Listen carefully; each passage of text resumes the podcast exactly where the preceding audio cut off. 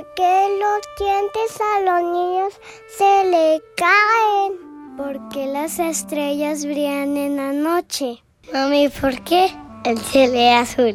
¿Por qué las celas? Mami, ¿por qué? Porque hay calor. Que los cangrejos. No saber es incómodo. Por eso nos gusta escapar de nuestra ignorancia. Algunos lo hacen con la nariz metida en los libros, mientras que otros prefieren evitar a toda costa las preguntas difíciles.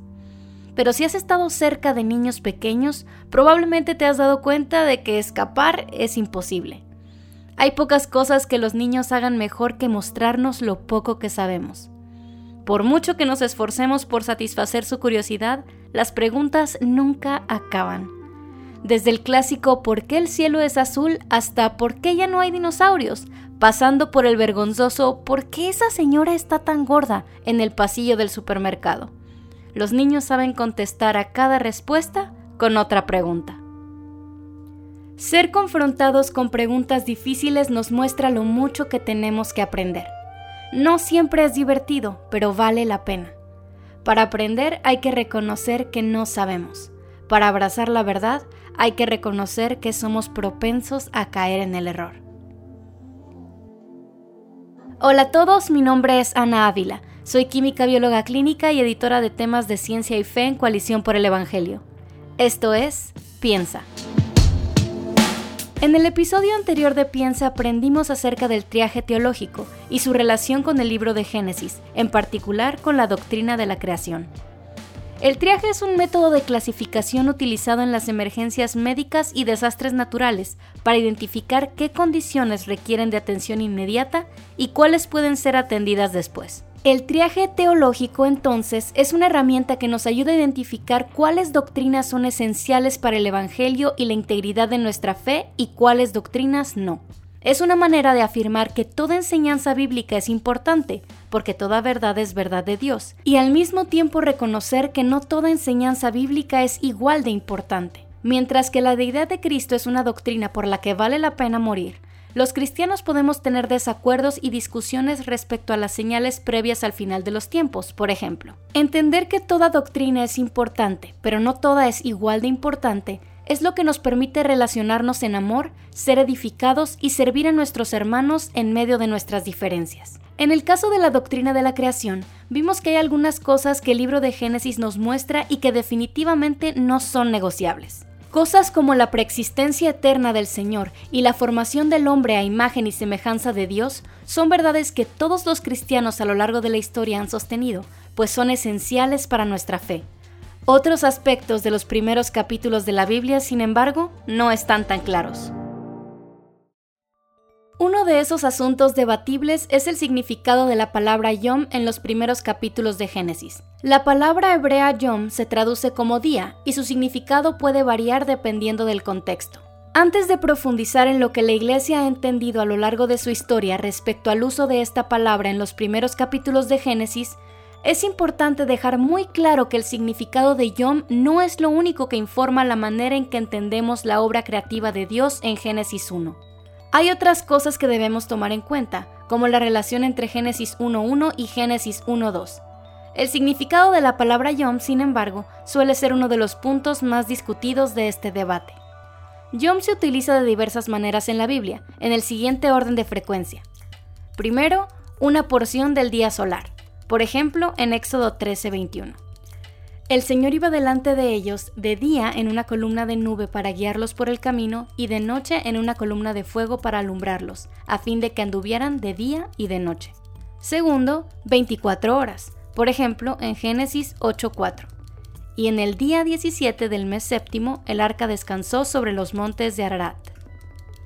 Y tercero, un periodo de tiempo indefinido, mayor de 24 horas, como en Génesis 2:4 estos son los orígenes de los cielos y la tierra cuando fueron creados el día en el que el Señor Dios hizo la tierra y los cielos.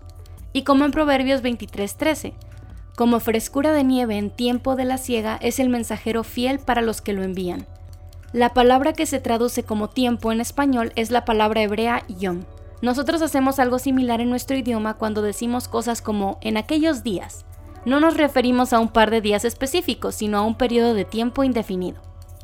La pregunta entonces es, ¿Cómo se está usando Yom en Génesis 1? Para algunos la respuesta es obvia. No puede ser otra cosa que 24 horas. Cuando observamos que cada día viene acompañado de un número, un día, segundo día, tercer día, y que la frase y fue la tarde y la mañana cierra la mención de cada día, parece bastante claro que Moisés tenía la intención de comunicar una creación en días de 24 horas. Además, Éxodo 20 parece respaldar esta interpretación, cuando dice, porque en seis días hizo el Señor los cielos y la tierra, el mar y todo lo que en ellos hay, y lo relaciona con la semana laboral de los hombres. Pero para otros la respuesta es igual de obvia. Los días de Génesis 1 tienen que ser diferentes a nuestros días de 24 horas. Para empezar, el sol no fue llamado a existencia hasta el cuarto día.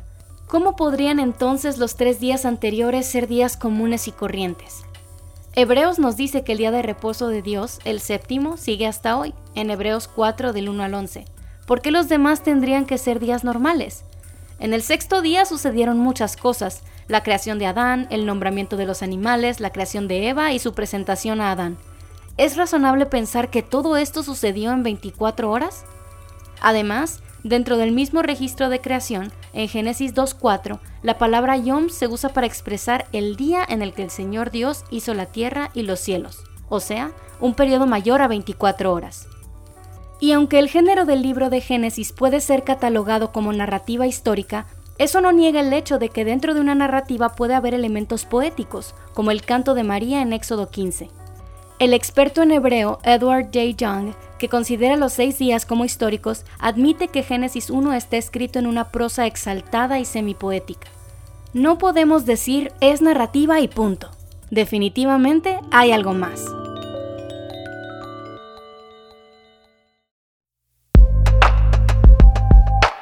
Este debate no es nada nuevo.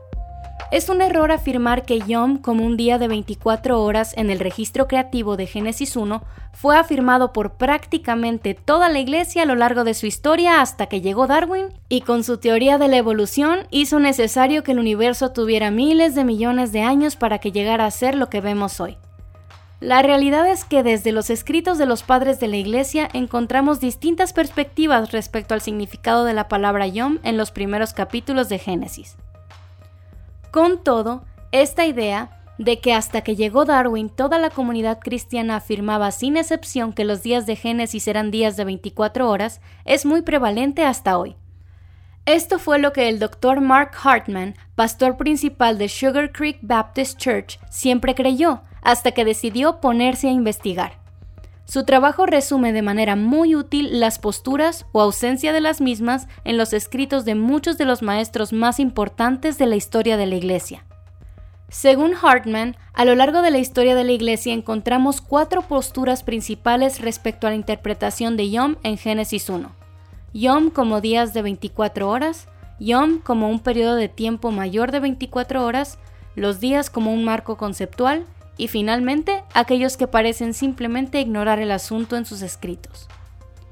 Entre el año 100 y 400 después de Cristo encontramos teólogos que abrazan cada una de estas posturas. Teófilo de Antioquía, Ambrosio y Efrén de Siria sostuvieron una interpretación de Yom como días convencionales de 24 horas.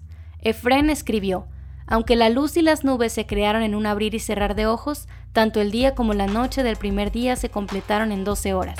Así que no hablen de que hay algo alegórico en las obras de los seis días.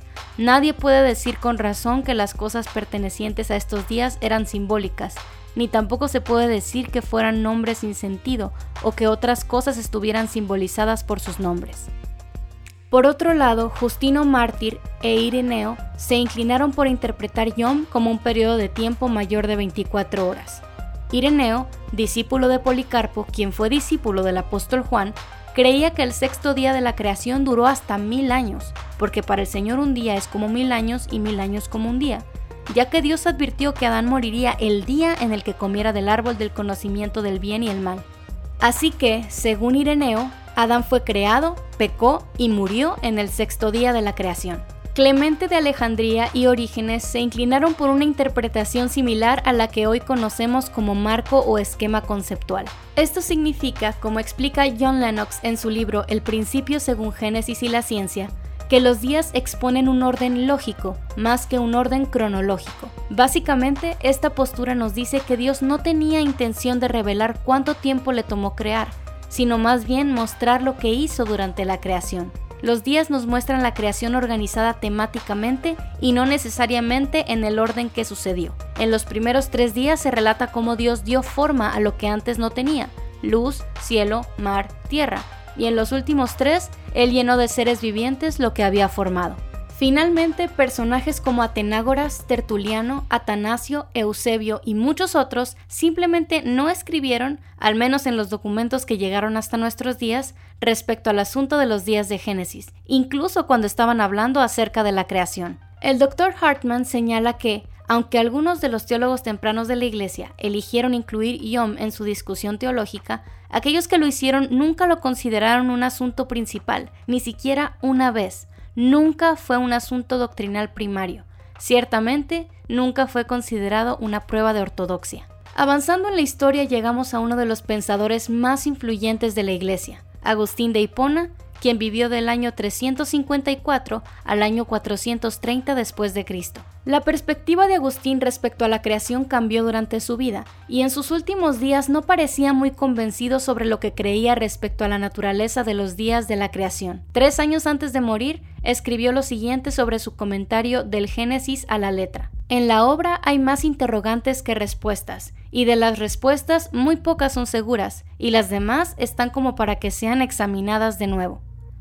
En su obra Ciudad de Dios, él mencionó que ¿de qué día se trata? Muy difíciles, por no decir imposible para nosotros el imaginárnoslo, cuanto más expresarlo.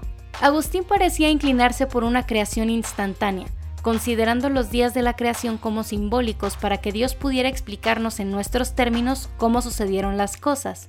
Pero Agustín creía en una humanidad joven, afirmando que, a partir de la Sagrada Escritura, se puede calcular que no han pasado más de 6.000 años desde la creación del hombre. La gran influencia de Agustín ocasionó que su postura de creación instantánea y días simbólicos prevaleciera durante todo el periodo medieval. No fue hasta la Reforma que esta interpretación fue cuestionada. Los reformadores fueron claros proponentes del creacionismo de tierra joven, considerando los días de Génesis 1 como días convencionales de 24 horas. Ellos estaban resistiendo muchas enseñanzas de la Iglesia Católica, incluyendo el entendimiento de Agustín de los días de la creación.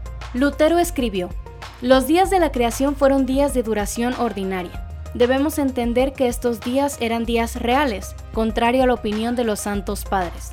Cada vez que observamos que las opiniones de los padres están en desacuerdo con las escrituras, reverencialmente las soportamos y reconocemos que ellos son nuestros mayores. Sin embargo, no nos apartamos de la autoridad de las escrituras por su bien. Es notable el respeto con el que el reformador refuta las ideas de Agustín, un claro ejemplo para nosotros sobre cómo debemos tratar el desacuerdo entre hermanos. En nuestra era contemporánea encontramos proponentes en ambos lados del debate. El doctor Albert Muller, presidente del Southern Baptist Theological Seminary, afirma que la lectura sencilla y directa de Génesis del 1 al 1 al 2-3 describe 7 días de 24 horas, 6 días de actividad creativa y un último día de descanso divino. Es claramente un patrón secuencial de creación. Es importante notar que, a pesar de la firmeza con la que el Dr. Muller sostiene su postura, él afirma que este no es un asunto central para la fe cristiana y que él colabora sin ningún problema con aquellos hermanos que abrazan una perspectiva distinta respecto a la naturaleza de los días de la creación. El astrónomo cristiano Hugh Ross propone que los días bien pudieron haber durado mucho más de 24 horas. Él explica que no hay una regla gramatical que requiera que un yom numerado, especialmente en referencia a la actividad divina, sea un periodo de tiempo de 24 horas. Él usa el ejemplo de Oseas 6.2, que dice, nos dará vida después de dos días, al tercer día nos levantará y viviremos delante de él. Ross escribe que durante siglos los expositores bíblicos han notado que los días que se mencionan en este pasaje representan años, quizá hasta miles de años o más. Hay otros expertos que no están muy preocupados por definir exactamente los días de Génesis 1. El Dr. Jack Collins, profesor de Antiguo Testamento en Covenant Theological Seminary, por ejemplo, expone que el registro de Génesis se refiere a personas, cosas y eventos reales, de maneras que capturan la imaginación.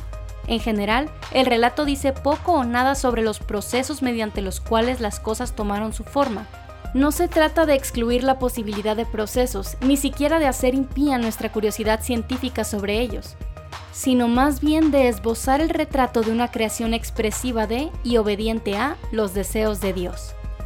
El doctor John Sailhammer, quien fue profesor de Antiguo Testamento en Golden Gate Baptist Theological Seminary, propuso que Génesis 1 relata cómo Dios preparó la tierra prometida para la humanidad.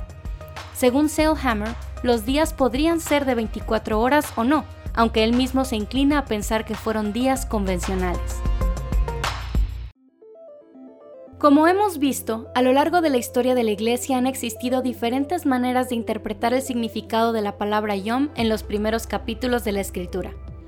Dependiendo de las perspectivas que uno abrace respecto a la naturaleza de los días de la creación y a otros detalles de la revelación en Génesis 1 y 2, encontramos distintas maneras en que los creyentes a lo largo de la historia han entendido la forma en que Dios creó el universo. Algunos de estos métodos de interpretación son tan antiguos como la Iglesia misma. Otros se desarrollaron en épocas más contemporáneas. Algunos no consideran los descubrimientos de la ciencia moderna, mientras que otros los consideran en mayor o menor medida. Es importante estudiar las fortalezas y debilidades de cada postura, siempre con Biblia en mano y en oración, para llegar a la mejor conclusión que podamos respecto a lo que creemos que el texto de Génesis está enseñando acerca de cómo fue que Dios creó el mundo. Este es un breve resumen de algunas de las distintas posturas respecto a la interpretación del registro creativo de Génesis. Creacionismo de tierra joven. Esta perspectiva, probablemente la más común en el contexto cristiano latinoamericano, señala que la obra creativa de Dios se completó en seis días de 24 horas. Teoría de la brecha. Esta teoría afirma que existe un periodo de tiempo indefinido entre los dos primeros versículos de la Biblia. Algunos sostienen que en el periodo de tiempo entre esos versículos hubo una batalla entre Dios y Satanás con sus ángeles caídos y la tierra quedó en ruinas debido a eso. Creación evolutiva.